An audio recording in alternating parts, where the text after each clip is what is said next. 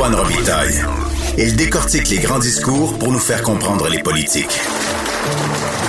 Là-haut sur la colline. On a appris aujourd'hui que Frank Sylvestre, euh, l'artiste de Montréal d'origine martiniquaise, intente une poursuite en diffamation contre certains militants qui l'avaient qualifié de raciste l'an dernier.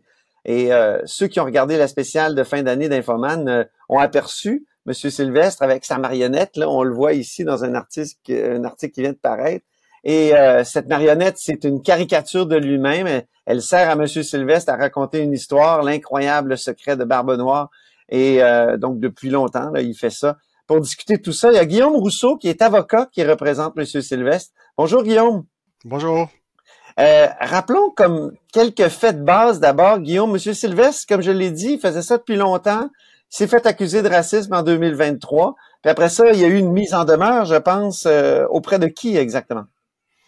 Donc, euh, le défendeur, la personne qui est visée par la poursuite, c'est Alain Babineau, donc qui est un, militant, un dirigeant même de la, coalition rouge, la Red Coalition, donc qui est un groupe qui prétend, euh, bon, qui, qui, qui, combat le racisme et qui, bon, dans ce cas-ci, nous, évidemment, on, prétend qu'il n'y a pas de racisme du côté de notre client et de sa et de son spectacle, mais, mais donc c'est un groupe qui, euh, qui milite contre contre le racisme. Et, et donc c'est ça. Donc il y avait le spectacle de, de, de mon client qui faisait depuis depuis plusieurs plusieurs temps déjà et à un moment donné, il y a eu une personne qui, qui s'en est plaint euh, en disant que c'était du blackface parce que c'est une marionnette donc euh, noire, comme on le voyait bien là, sur euh, sur l'image que vous avez présentée. Mm-hmm. Et à partir de là, bon, ça, ça a engendré une controverse. On, voit bien la, marionnette de mm. Franck sur cette photo. Et là ensuite, c'est que des gens se sont plaints et ça a amené d'une part dans une municipalité à ce que le spectacle soit sorti de la programmation du mois de l'histoire des Noirs alors que, que, mon client est évidemment très euh, très fier que son spectacle fasse partie du mois de l'histoire des Noirs. Donc, c'était un, un compromis, mais qui est évidemment insatisfaisant pour mon client. Dans un autre cas, le spectacle a carrément été... des contrats à la suite de cette dénonciation-là de, de, de, racisme, en tout cas de supposé racisme. Dans un autre cas, le contrat a été, euh, euh, le spectacle a été annulé. Et dans un autre cas, il y a une commande aussi qui a été annulée. Donc, il y a eu une perte euh, pour 1600 dollars de la part pour mon client. Et s'ajoute à ça, évidemment, des, des, dommages moraux, des dommages exemplaires parce que il y a eu des propos diffamatoires. C'est-à-dire que M. Babineau a fait des propos diffamatoires à la fois sur X, donc Twitter, et à la fois lors d'une conférence de presse. Donc, on a tous les propos. Donc, au niveau de la preuve, le, le, le, le, le travail est facile. Donc, il y a vraiment des propos. Donc, on associe carrément mon client, son spectacle à du raciste et on appelle à la censure. Donc, c'est explicite. Il y a un appel à la censure. Donc, c'est à la fois une atteinte à la réputation et une atteinte à la liberté d'expression de, de M. Sylvestre. Mm-hmm. Donc, euh, on, affirme que M. Sylvestre, il fait du blackface. Euh, rappelons un peu ce que c'est le blackface. C'est c'est quand il n'y avait pas de comédien noir, on le remplaçait par un blanc qui se peinturelurait le visage. Et ça, évidemment, c'était une époque où euh, il y avait euh, du racisme, notamment aux États-Unis, sur les scènes et en, France, euh, je pense. Donc, blackface, c'est quelque chose qui est condamnable. Et comment on peut assimiler cette marionnette qui est au fond une caricature de M. Sylvestre à du blackface? Ben c'est ça. Donc nous, on pense qu'il y a un mauvais usage du concept de blackface. On pense qu'on, euh, du côté de M. Babineau, on exagère complètement la portée du blackface. On interprète mal en fait le spectacle. Que d'ailleurs, M. Babineau n'avait même pas vu au moment où il le qualifiait de blackface. Donc, ce explique peut-être aussi euh, euh, l'erreur ici, qu'il explique en partie parce que c'est aussi idéologique, c'est aussi une, une, façon de combattre le racisme en voyant du racisme vraiment partout. Donc, c'est c'est aussi une, en partie idéologique, mais c'est en preuve. M. Babineau n'avait pas vu le spectacle au moment où il l'a associé au blackface et c'est une, mauvaise interprétation du blackface. Et d'ailleurs, le procès, euh, si on se rend procès, on, on, espère toujours régler. On avait fait une mise en demeure dans l'espoir de régler. Monsieur Babineau n'a pas souhaité régler. On souhaite toujours régler, mais si jamais on se rend à procès, je pense que ce sera beaucoup une question d'un débat d'experts.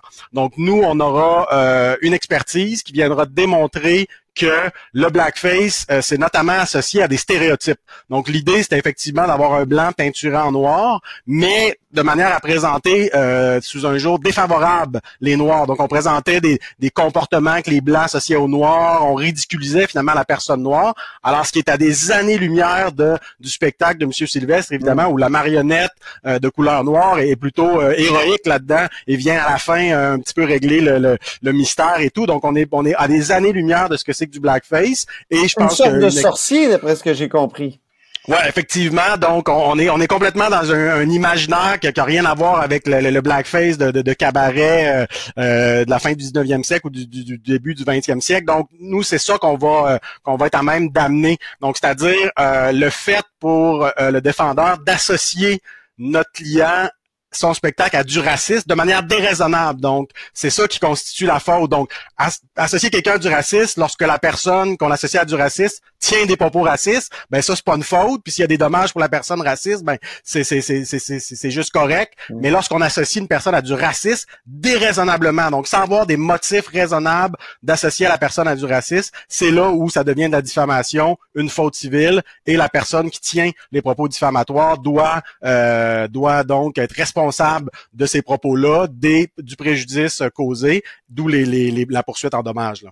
C'est ça, on n'est pas en droit criminel avec les propos haineux. Euh, aucunement ici, on est dans en droit civil. Exactement. Donc, c'est une poursuite euh, devant la, la, Cour du Québec pour atteinte à la réputation et à la liberté d'expression. Et ça, et ça c'est un aspect plus particulier. Sur la diffamation, il y a de la jurisprudence. Puis comme je vous dis, c'est très clairement établi que traiter quelqu'un publiquement de, euh, de racisme sans avoir de bonnes raisons, c'est des propos diffamatoires, c'est une atteinte à la réputation. Maintenant, il y a moins de jurisprudence sur la question de l'atteinte à la liberté d'expression. Donc là, on va peut-être être mm. un peu plus... Euh, euh, le jugement qu'on va aller chercher va peut-être davantage créer un précédent, même si quand on regarde concrètement dans la jurisprudence, il y a plusieurs éléments sur lesquels on peut se raccrocher. Puis surtout les faits, les faits parlent de même. Euh, c'est un appel à la censure explicite. Un journaliste demande à M. Babineau, euh, est-ce que vous appelez à la censure de la poupée? Puis il dit oui, on appelle à la censure de la poupée au Québec, partout ailleurs. Oh, et, il en a résulté une censure qui est un lien direct. On a aussi des, une preuve euh, comme un, organisme qui avait commandé le spectacle qui annule la commande en disant que c'est en raison de la controverse de certains groupes. Donc le lien entre la faute et l'atteinte à la liberté d'expression artistique de M. Sylvestre, c'est très clair.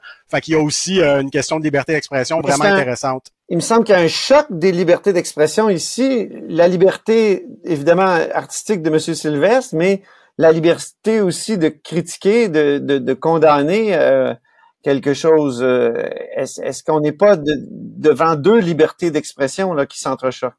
On peut le voir comme ça, mais en même temps, je vous dirais que la diffamation comme limite à la liberté d'expression, c'est très clairement établi dans la, jurisprudence. Donc, autant les, deux grandes limites à la liberté d'expression qui sont clairement reconnues dans, dans toutes les démocraties, puis dans notre droit québécois et, et canadien, c'est la question de l'incitation à la violence. La violence, l'incitation à la violence, donc ça, c'est une limite à la liberté d'expression et la diffamation. Donc, à ce moment-là, nous, on n'est pas, on, si jamais euh, M. Babineau est condamné, ce sera pas un précédent qui vient faire reculer la liberté d'expression, parce que c'est déjà bien établi en jurisprudence que la diffamation, c'est une limite en démocratie, parce qu'en démocratie, c'est chacun a un droit arrête l'autre. Donc ici, c'est à mon avis ça, peut être perçu à certains égards comme liberté d'expression contre liberté d'expression, mais c'est surtout euh, une question de, de, de, protéger la réputation. Donc, une liberté d'expression utilisée abusivement, de manière à porter au droit fondamental d'autrui à, euh, à la sauvegarde de sa réputation et en plus à sa liberté d'expression dans ce cas-ci, en en appelant à la censure, c'est vraiment pour nous euh, ça qui est le cœur du débat. Puis je vous dirais que l'argument de la liberté d'expression pour, pour M. Babineau, dans la mesure où sa liberté d'expression consiste à prôner la censure et à prôner la limitation de la liberté d'expression d'autrui, bon, c'est quand même particulier comme usage de la liberté d'expression. Oui, euh, mais la liberté d'expression a suscité récemment aussi des, euh, des lois contre les poursuites baillons. Est-ce que euh, et, c'est un, un, juriste qui me disait ça tout à l'heure. Peut-être que justement la défense, ça va être de dire euh, ce que M. Sylvestre essaie de faire, c'est de, de baïonner. on le sait, les poursuites baillons, quand une compagnie dit essaie, lance une poursuite pour faire taire des militants. Est-ce que ça, c'est pas une possibilité d'argumentation du côté de la partie adverse? Honnêtement, je pense pas. Évidemment, je peux pas présumer des, euh, arguments de la, défense et des, véhicules procéduraux qui pourront utiliser euh, pour la défense de, de M. Babineau, mais ce serait très surprenant parce que bon, faut comprendre que la loi anti-baillon, c'est en fait c'est une loi en matière de procédure civile. Donc, c'est une façon de faire rejeter une, euh, une requête introductive d'instance de manière hâtive. Donc, même pas se rendre à procès, dire tout de suite en partant, le seul but est de limiter la liberté d'expression ou c'est complètement non fondé en droit, on arrête ça à un stade euh, hâtif. Mm. C'est très rare que les juges vont s'en dans cette direction-là. Parfois, les juges vont à la limite adopter un certain nombre de mesures, bon, pour mieux encadrer la poursuite, là, pour s'assurer qu'il n'y ait pas d'abus. Mais dans ce cas-ci, il n'y a, pas d'abus pour plusieurs raisons. D'abord, on n'a pas une grande compagnie. Vous le disiez à l'instant, souvent les poursuites Bayon, c'est une grande compagnie qui est, qui est accusée de polluer, et là, elle poursuit le petit groupe écolo. contre David, là. Exactement. Alors là, je vous dirais que je vous dirais que dans ce cas-ci, Franck Sylvestre est aussi un, euh, un, un, David, donc ici un, petit. Il y a l'appui d'un organisme, Droit collectif Québec qui, qui contribue à, à, aux frais parce que surtout s'il y a l'expertise, les huissiers et tout. Bon, moi-même j'ai un peu de frais professionnels et tout, donc il y a l'aide d'un organisme euh, à but non lucratif, mais on, est, on est loin d'une multinationale qui aurait un budget euh, illimité pour les expertises, les avocats, etc. Donc, et c'est une personne qui a des revenus comme artiste multidisciplinaire, mais qui est pas un millionnaire, face à Monsieur Babineau, qui est bon un, retraité de la GRC, je pense, qui est de la Red Coalition, donc je pense qu'il y a les moyens euh, de, de, se défendre. Et d'autre part, il faut comprendre que nous, ce qu'on réclame à, à, la conclusion donc de la demande introductive d'instance, c'est 26 600 dollars. Donc, euh, donc 1600 dollars parce qu'il y a un spectacle qui valait 1600 dollars de cachet qui est annulé. Euh, c'est pas énorme. 15 000. Euh, 15 000 de dommages moraux. punitif, je trouve, euh, Guillaume Rousseau. Non, c'est ça.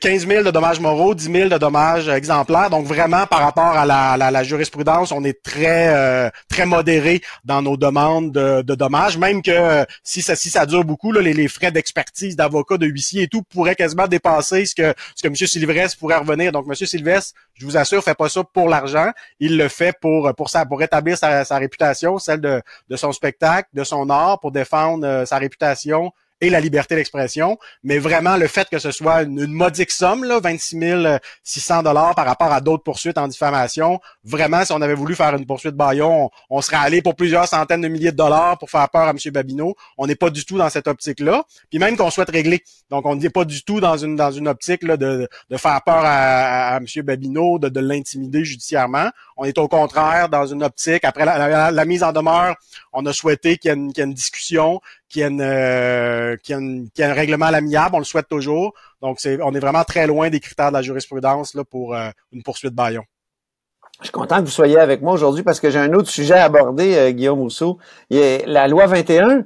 On sait que la loi sur la laïcité québécoise est, donc contestée devant les, tribunaux. Il y a eu une première instance, la Cour supérieure qui s'est penchée là-dessus. Là, on est rendu à la Cour d'appel c'est cette année qu'on va avoir euh, le, jugement. On devait l'avoir, je pense, en, 2023, mais et, vous, vous avez été avocat du mouvement laïque québécois. Euh, à quoi vous attendez? Et qu'est-ce que vous entendez aussi quant à, au dépôt de ce jugement-là? Ben, en fait, on n'entend rien. Honnêtement, le secret du délibéré, à ma connaissance, est parfaitement respecté. Donc, j'ai entendu aucune rumeur, quoi que ce soit. Il peut y avoir des gens qui spéculent sur les raisons du long délai, là, mais vraiment, à ma connaissance, le, secret du délibéré est complètement respecté et c'est tant mieux. Mm-hmm. Sinon, comme je vous dis, on ne peut que spéculer. Donc, je suis d'accord avec vous que c'est quand même un peu long. En même temps, il faut comprendre qu'il y a beaucoup de questions. Là. Il y a la question de la clause dérogatoire, la, la liberté de religion, le partage des compétences, les principes non écrits. Donc, c'est qu'en fait, à mon mon avis, c'est que euh, les gens qui contestent la loi 21 ont pas ont pas de bons arguments, ont pas comme un ou deux très bons arguments. Donc, ils plaident des dizaines d'arguments qui, à mon sens, sont mauvais. Euh, certains les qualifieront de moyens, peut-être, mais c'est ce qui explique, c'est qu'ils ont tellement plaidé de choses que là, les juges, probablement, se sentent obligés de répondre à tout ça.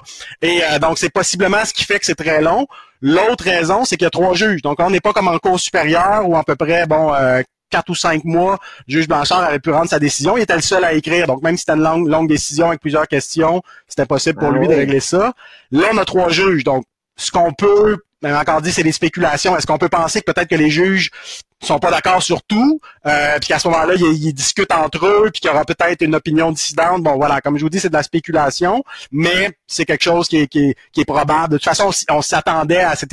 Il y a des questions tellement complexes, puis euh, avoir l'entendre les interventions mm. des juges au procès, on pouvait penser qu'il n'y avait pas toujours exactement le même angle, la même sensibilité ou la même analyse. Donc, des, euh, des avis dissidents ou minoritaires concordants ou dissidents sont possibles. Donc à ce moment-là, ça se peut que dans le même jugement, il y ait non pas une, mais deux, voire trois avis sur une même question. Et là, on a des dizaines de questions. Donc je pense que c'est c'est ce qui explique le, long délai avant d'avoir ce jugement.